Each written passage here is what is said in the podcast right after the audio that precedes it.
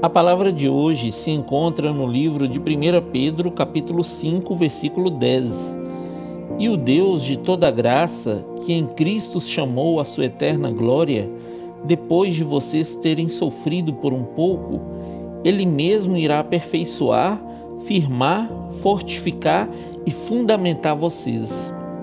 Olá, meus irmãos, a paz do Senhor.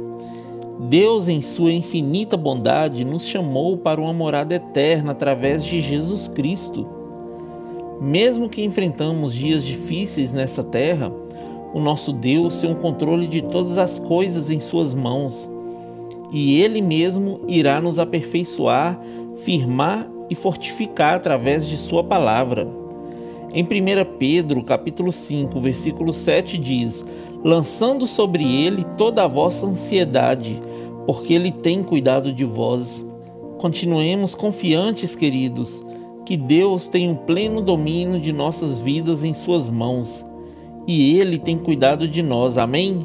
Que Deus abençoe você, sua casa e toda a sua família. E lembre-se sempre: você é muito especial para Deus.